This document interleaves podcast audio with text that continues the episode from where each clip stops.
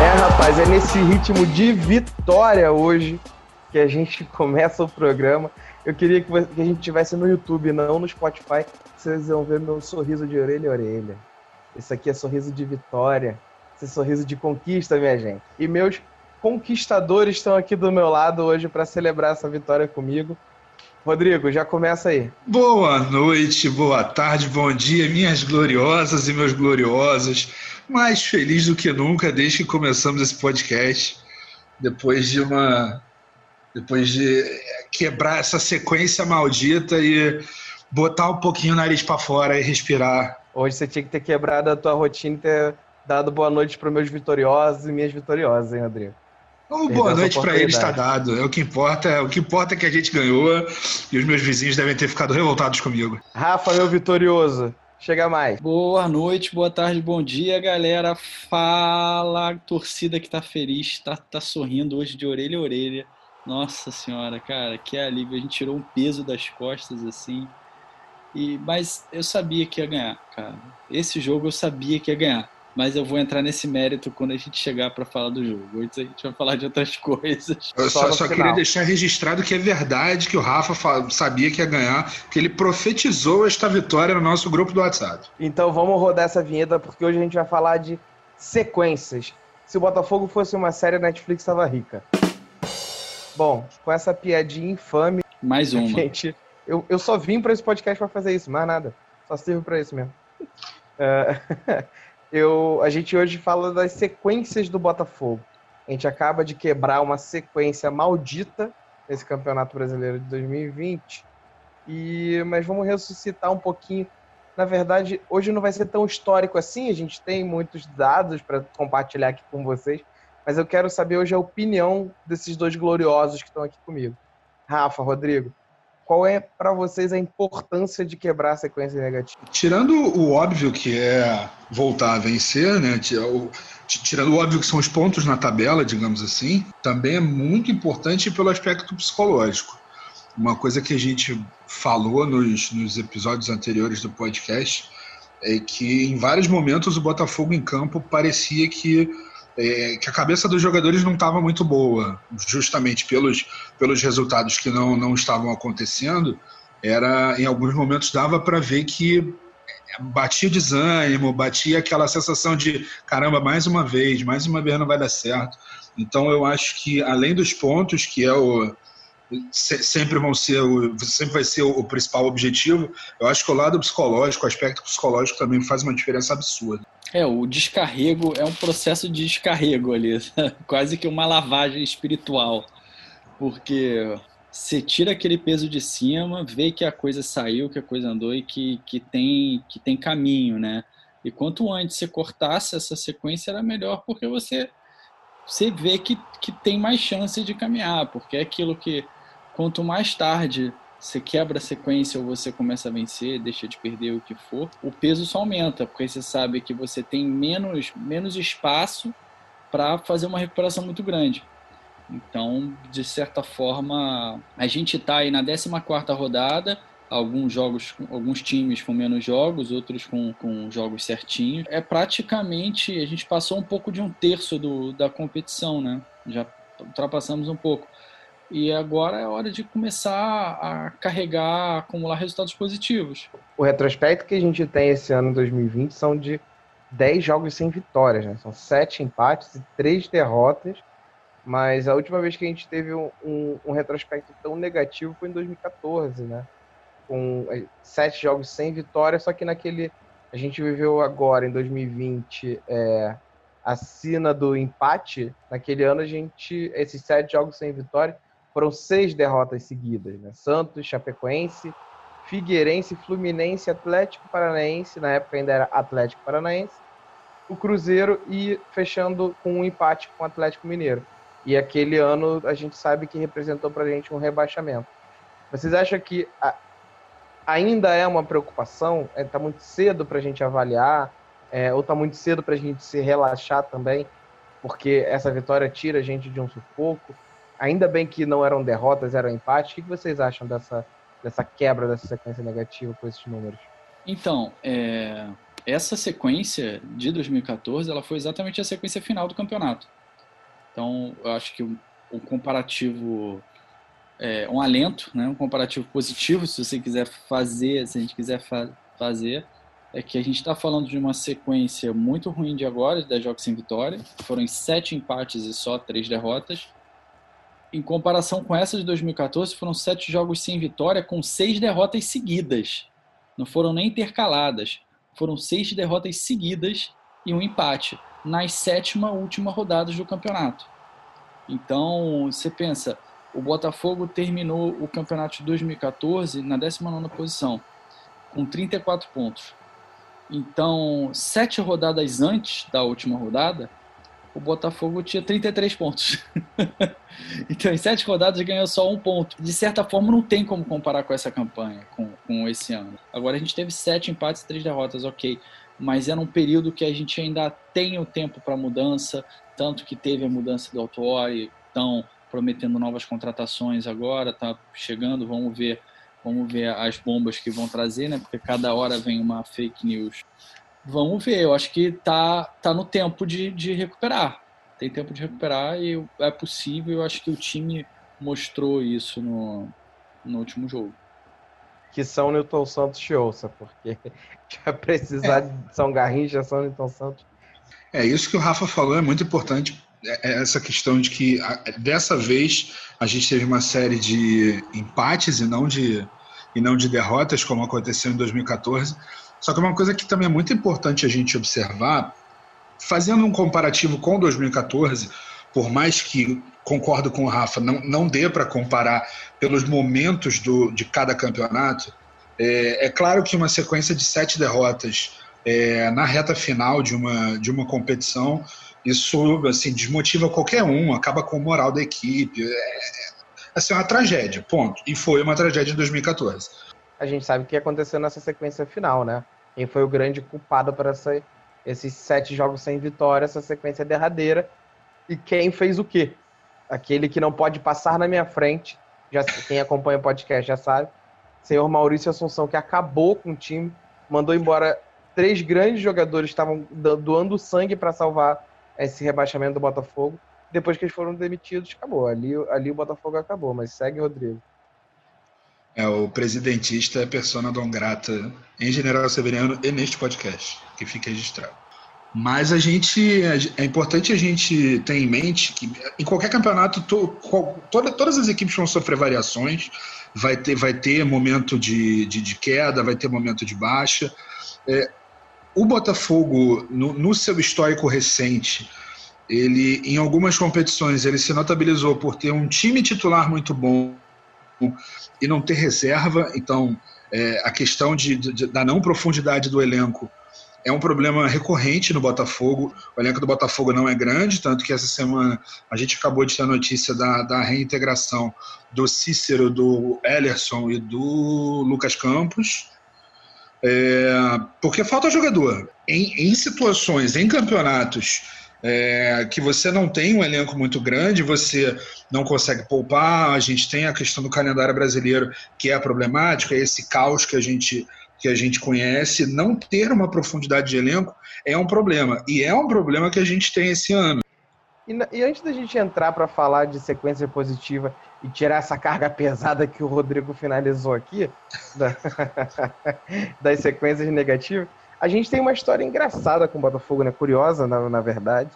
É, que, onde, um campeonato que a gente ficou no meio do caminho. A gente fecha um primeiro turno em, na liderança do campeonato e segundo turno a gente seria rebaixado se dependesse só do segundo turno. Rafa, quando isso aconteceu e como isso aconteceu? É, foi o carrossel que desandou em 2007. Aquele time do Botafogo que estava encantando todo mundo, jogando futebol que todo mundo lembra, né? Dessa, desde a, dessa era de pontos corridos, quando se pensa no, nos times que jogaram futebol bonito, que encantaram, sempre alguém lembra do, daquele time do Botafogo de 2007. No total daquele campeonato, o Botafogo teve 14 vitórias só que dessas 14 vitórias, só 5 vieram no, no segundo turno. O Botafogo fez segundo turno horrível, como você bem lembrou, você bem falou aí, a gente teve uma sequência de cinco derrotas, bem no meio ali do segundo turno, que isso praticamente sacramentou a ausência de possibilidade de lutar tanto lá em cima, tanto até pela possibilidade de Libertadores, né? Foram uma sequência de, de perdeu para o Fluminense, perdeu para o Goiás, perdeu para o Atlético Paranaense, perdeu para o Santos, perdeu para o Vasco. Aí depois teve uma outra vitória, empate, mas já era a 31 primeira rodada, então dali, depois disso, foram só sete jogos e não tinha como recuperar muita coisa. O Botafogo terminou o campeonato em nono. Você vê a diferença que faz, né? Na verdade, você tem que ter uma campanha equilibrada. É, pois Mas... é, tem essas coisas que acontecem com o Botafogo e que se repetem, né? Se acontecem e, e não param de acontecer em algumas situações. É, é, é, um pouco frustrante, às vezes, a gente pegar esse, esse retrospecto e ver que, em muitas das situações, o Botafogo não aprende com os próprios erros. É, sequência negativa que a gente não esquece que ficou, pelo menos para mim, tatuada no coração foi aquele ano de 2017 que a gente passou. A gente já falou isso algumas vezes aqui no, no, no podcast. A gente passou quase que é, o ano inteiro, né, o Campeonato Brasileiro inteiro classificado para Libertadores e a gente saiu na última rodada por uma derrapada, uma desandada que o Botafogo deu no final daquele campeonato, terminando em décimo lugar na última rodada. Como é que foi aquela sequência? Foram quantos jogos, Rodrigo, Rafa, vocês têm aí?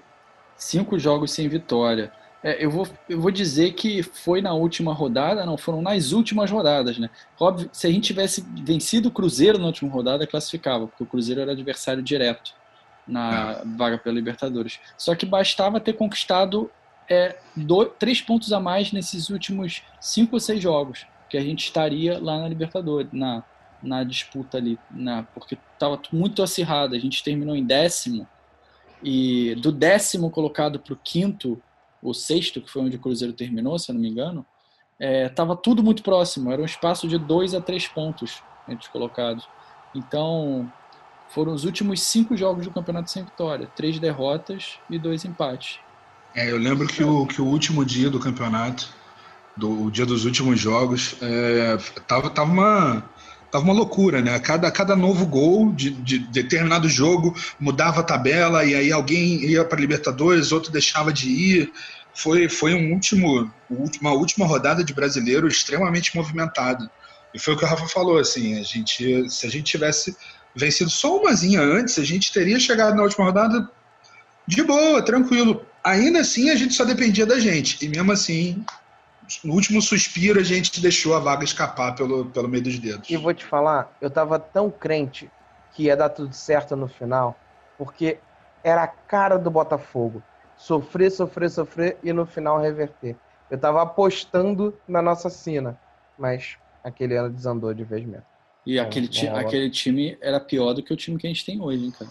Vou te é. falar que, porra, Léo Valência no meio-campo, Brenner no ataque. É verdade. Aquele Porra. time é pior mesmo. Não, nem só de história negativa eu vi o Botafogo, seus pessimistas. Vamos falar da, do que a gente quer a partir de agora para o Botafogo. Sequência positiva, vocês acham que é possível para agora, para esse campeonato? Eu acho que é possível, mas a gente tem jogos difíceis agora pela frente, mas eu acho que é possível sim. Acho que dá para dá lutar por algo um pouquinho maior aí do que esse desespero que a gente tem lutado. É, o Rodrigo tem uma opinião bem pé no chão e, e eu concordo e, e, entendo essa, essa opinião da, do ano louco que a gente está vivendo né, e a limitação de elenco que a gente tem e que também não é de agora. Mas mesmo com essa opinião, Rodrigo, você vê uma luzinha no fim do túnel para uma sequência vitoriosa? Não, vejo, vejo sim, super vejo. Mas é, de, de, é, sequência vitoriosa eu não digo, eu digo uma sequência positiva. E aí depende o que, que você encara como positivo e como negativo. Oi? Bela colocação. Pois é, de sequência de vitórias, calma, né? Ainda não. Mas é uma sequência positiva, e aí, novamente, depende do que, que você encara como positivo e negativo nesse contexto. Mas eu acho que para a gente ter essa almejada sequência positiva, o Botafogo ele precisa é, não dar os moles que ele deu contra equipes que sim são mais fracas do que a gente.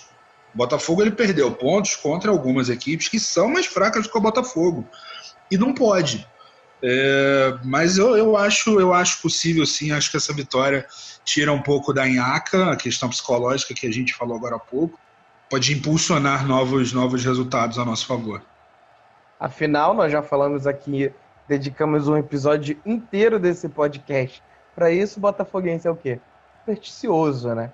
Então, tirar essa sequência aí não vitoriosa realmente vai ser muito importante pra gente.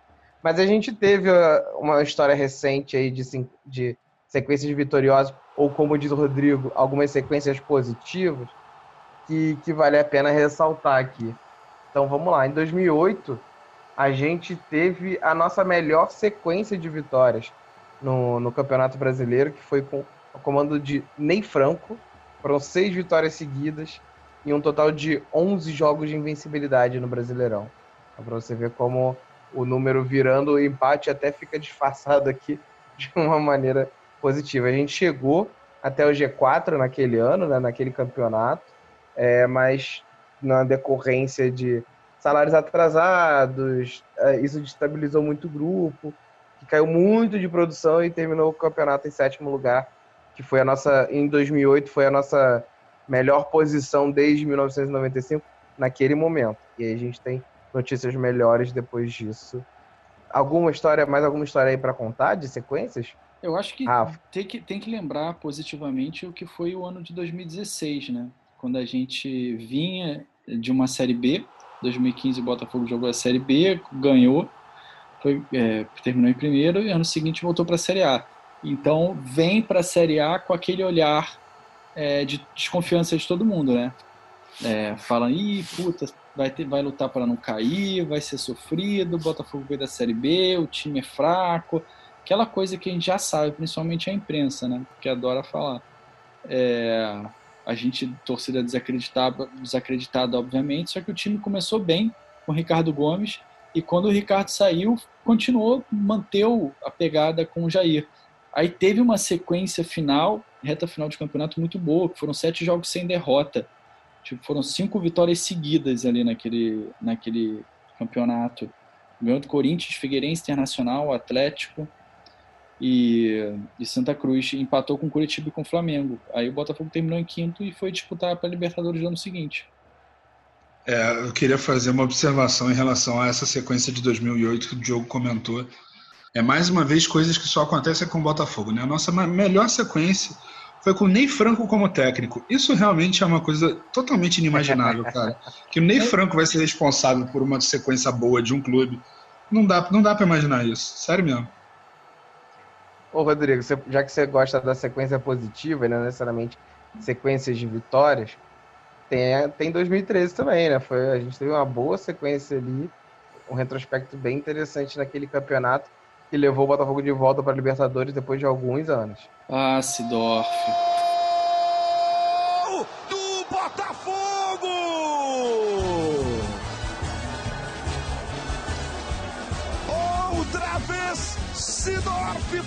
O jogo! Saudade, né? Para eterno amor verdadeiro. É, foi, foi, um campeonato, foi um, foi um campeonato muito positivo para o Botafogo. A gente é, a gente terminou com um total de 17 vitórias. Isso é uma quantidade de jogos é, que a gente saiu com a vitória, é um, é número muito expressivo. Então, o, a conclusão que a gente chega é de que sequências de vitórias, talvez não, mas uma sequência positiva, a gente ainda acredita. Fogo, olho no lance! Bom, Acho que é o melhor factual desde o início desse podcast. Ô, meu São Garrincha, vamos lá. A gente vem do empate aí do Flu, com o Flusão, que a gente tem que comentar, e depois a magnífica vitória contra o Palmeiras. E foi uma vitória, vou te falar, eu não lembrava a última vez que eu sofria tanto nos últimos minutos de jogo, pelo amor de Deus. Olha, eu lembro, eu vou te falar que eu sofri nos jogos que a gente empatou, no, que eles empataram com a gente no finalzinho. Mas agora foi um sofrimento que terminou com o sabor da vitória, né?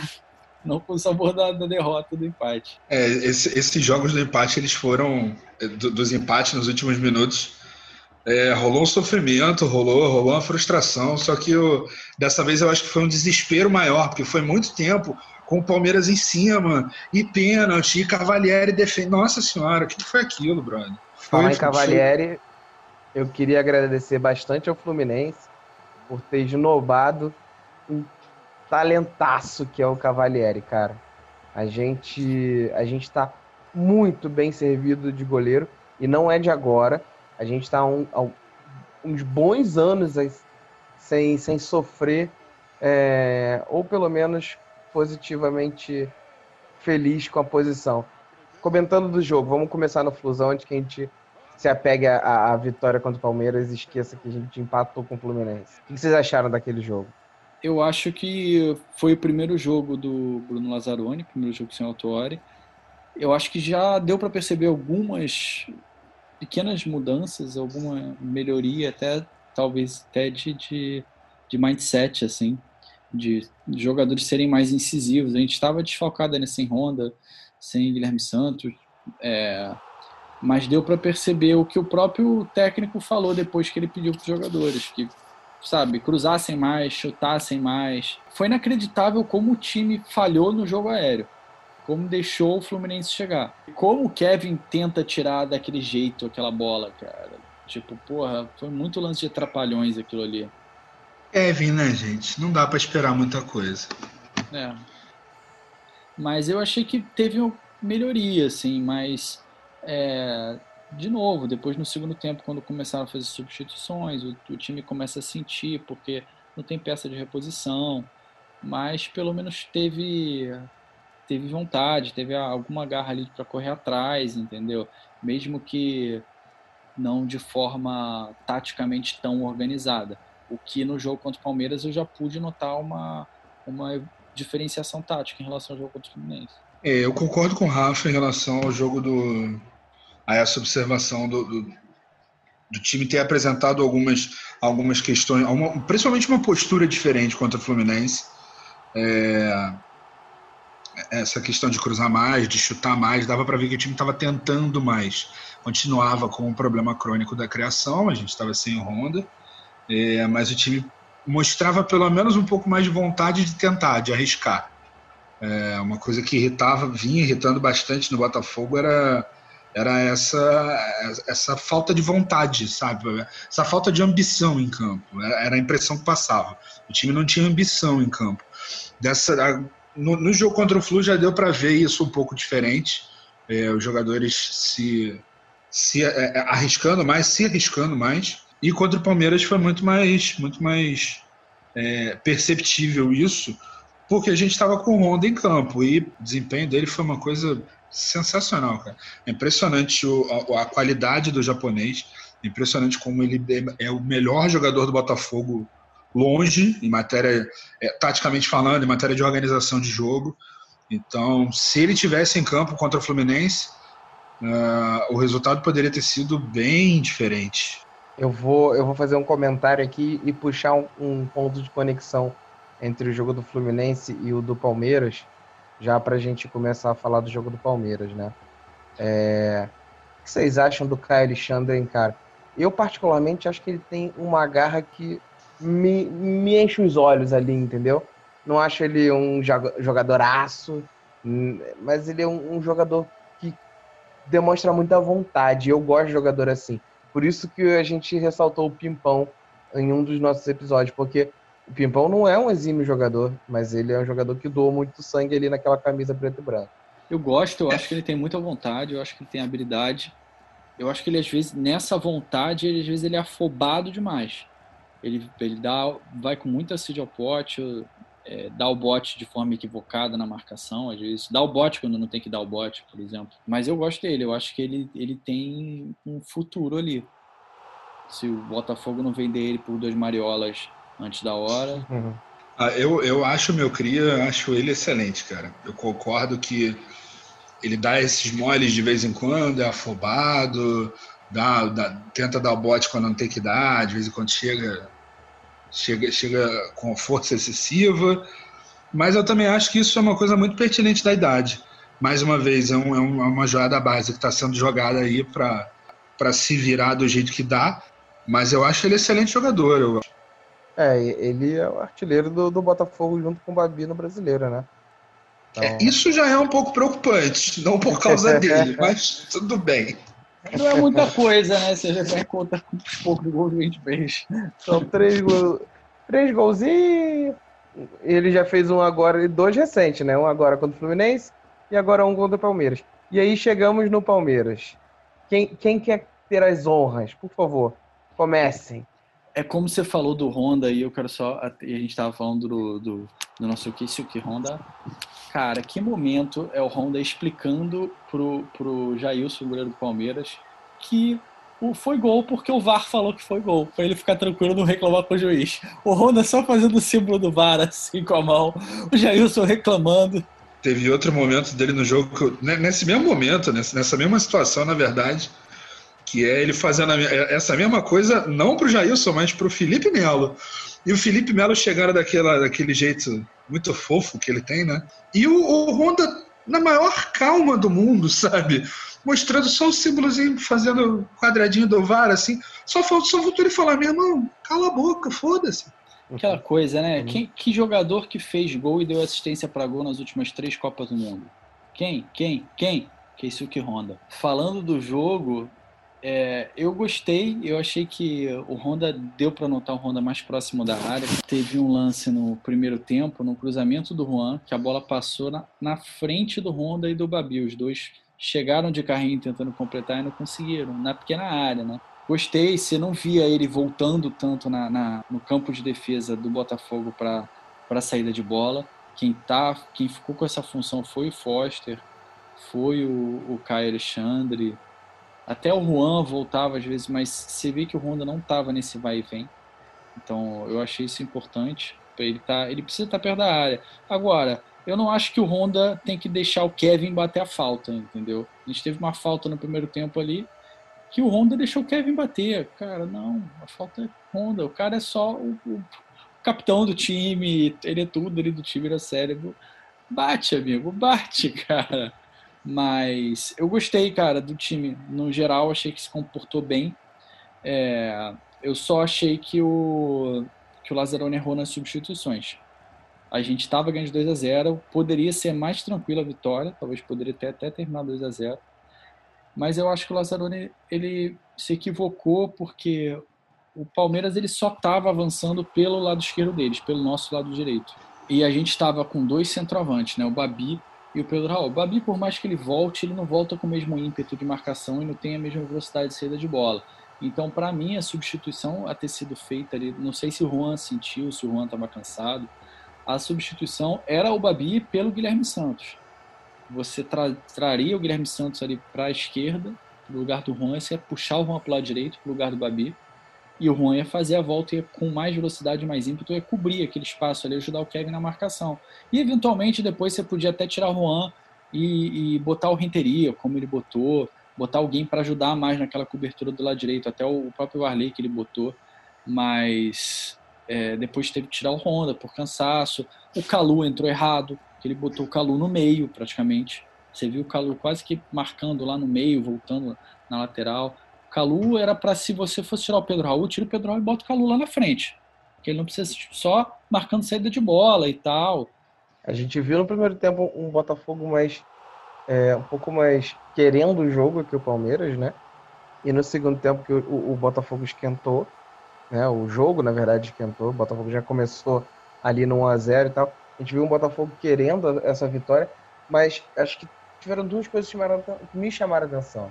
A substituição foi completamente equivocada, acabou completamente com a energia do time. É, o Babi, cara, não sei, não sei que ele cansa, se perde, não sei o que ele acontece no jogo.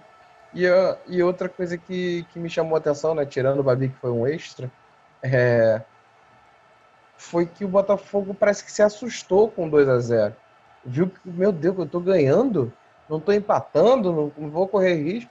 E recuou demais, assim, perdeu. É claro que a substituição causa isso, né? Mas é, acho que, o Botafogo se desesperou um pouco e não estava mais acostumado com a situação de estar na frente do placar, sabe? Mas é isso que eu acho. Eu acho que foi por causa das substituições, porque o Palmeiras entupiu um meio e a frente de gente e ficou batendo e martelando ali do lado esquerdo, porque você vê a maioria dos lances do Palmeiras vieram ali pelo lado esquerdo, direito da defesa do Botafogo. E o Botafogo fez umas substituições que tirou completamente o padrão tático. Tava uma coisa meio um oba-oba, você não entendia quem estava onde. É, eu acho que isso ajudou o Palmeiras a, a, pressionar. E o que, o que me chateia na imprensa, o que irrita na imprensa, é que a imprensa só falou de como o Palmeiras perdeu o jogo, esqueceu de falar de como o Botafogo ganhou, entendeu? A narração do Cleber Machado era, era uma coisa deprimente, tratando o Botafogo como, como um, um time pequeno, assim, é, algumas colocações dele ali que eu falei, o que tá acontecendo, sabe? Achei uma, é, isso, alguma, isso também aconteceu. Isso também aconteceu na linha de passe da ESPN depois do depois do jogo. Todo mundo estava comentando nesse tom de que o Palmeiras perdeu.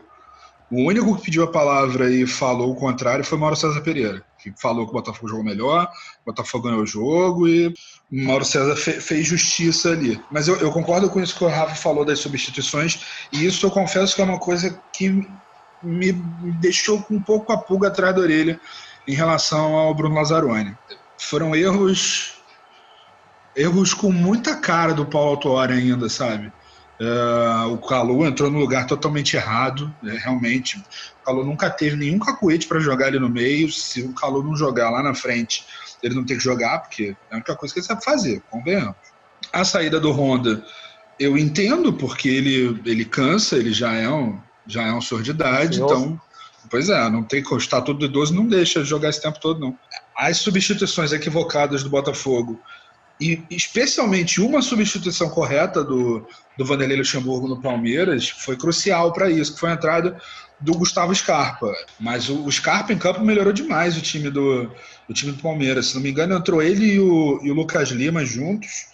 O Lucas Lima, como sempre foi o Lucas Lima, né? Um come-dorme do cacete, faz nada. O marido da Sandy? Mas o, o Scarpa deu uma, deu uma dinâmica muito diferente ao Palmeiras. O Palmeiras começou a ser criativo, o que não vinha sendo, é, mas foi exatamente na hora que o Botafogo também perdeu o meio-campo. Porque a gente deixou de ter um Honda. A gente perdeu o nosso principal setor no jogo, o Botafogo estava fazendo um jogo de meio campo muito bom e o Palmeiras cresceu justamente nessa no, no aspecto do jogo onde a gente estava melhor. Então, isso tudo contribuiu para aquele desespero no final, aquele Deus nos acuda. Não tinha a menor necessidade da gente passar por aquilo. É torcer para o Bruno Lazzaroni é, dar uma olhada, ver, ver o que, que ele errou e não, não, não dar esses vacilos. É isso, acho que, que o jogo do Palmeiras tem que ser essa virada de página para gente, para a gente olhar para frente com pensando em alçar voos maiores ou pelo menos não tão baixo assim, né? Antes da gente entrar, né, como a gente na nosso factual a gente tem sempre essa essa nossa regrinha, a gente fala do que aconteceu para depois falar do que do que vem por aí.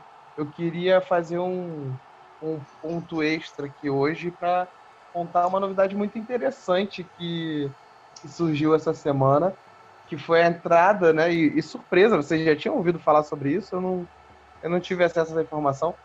Que foi a entrada do Botafogo com um time no mundo dos esportes, né? Dos esportes eletrônicos. E, e essa, essa chegada do Botafogo foi justamente no campeonato de PES, né? Do Pro Evolution Soccer. Para 2021, o Botafogo já anunciou. Inclusive, hoje, agora, nesse exato momento, enquanto a gente grava esse, esse podcast ele está fazendo alguns jogos uh, da estreia desse time, mas já disputa para o ano que vem o campeonato de PES.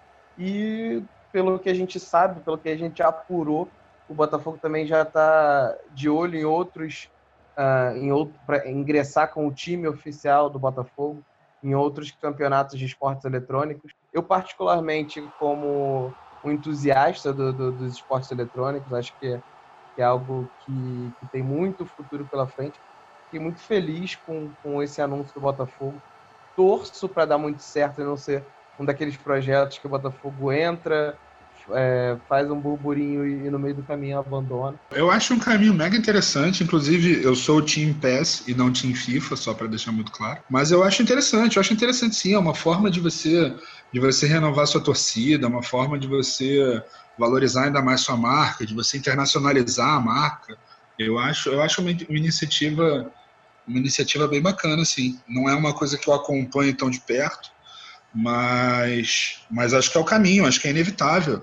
Desde que lá fora a gente teve é, Paris Saint-Germain e Manchester City né, anunciando as suas equipes oficiais de esportes, fatalmente isso é um caminho sem volta é, para o futebol no mundo todo. É uma fonte de renda absurda.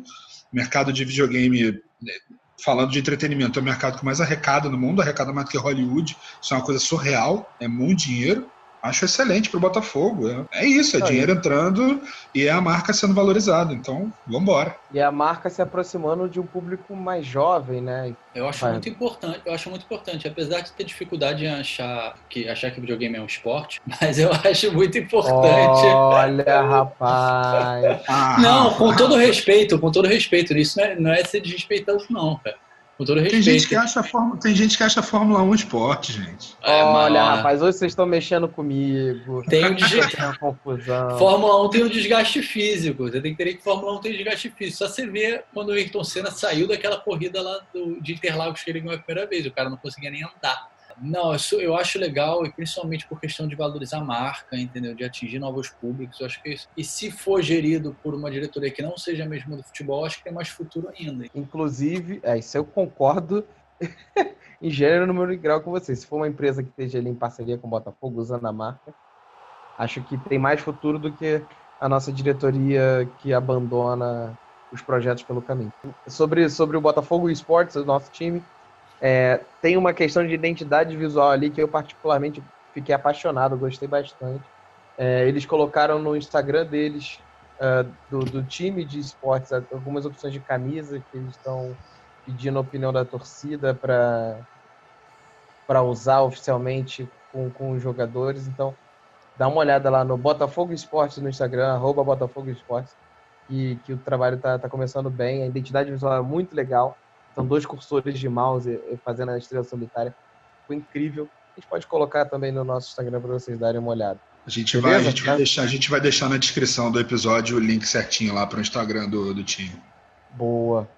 Então vamos, vamos fechar falando do, do futuro. A gente tem pela frente aí no domingo o Sport Recife, com comando de Jair Ventura.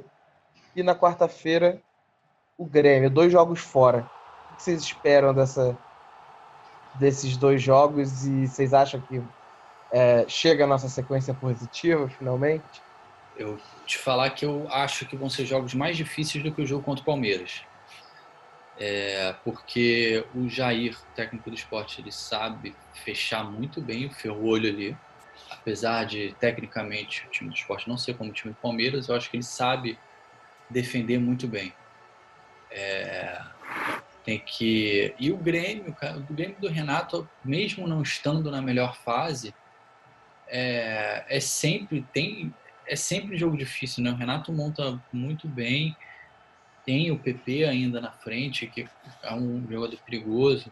O nosso Luiz Fernando tá lá, não sei quais são as condições do contrato de empréstimo, se ele vai poder jogar contra a gente ou não. Mas assim, eu vou te falar que eu acho eu, eu não sei, eu tenho o feeling de chance maior de vitória contra o, game, o Grêmio e um jogo mais difícil, mais truncado contra o esporte. Eu acho que o jogo é, contra o Grêmio deve ser mais aberto e contra o esporte deve ser uma coisa mais amarrada. Eu sigo o Jair Zete e acho que o Jair é o técnico que tira, que se dá bem em time que ele consegue tirar leite de pedra. Que é o que ele está fazendo, já está fazendo lá no esporte. Eu concordo com você, Rafa, que eu acho que vai ser um jogo mais difícil pra gente, mais duro, na verdade, mais Sim. duro do que contra o Grêmio. Porque pode não ser um jogo tão duro contra o Grêmio dos dois lados. Se o Grêmio resolver jogar, ele, eles podem engolir a gente. E se a gente resolver dar trabalho pro Grêmio, a gente vai dar trabalho pro Grêmio.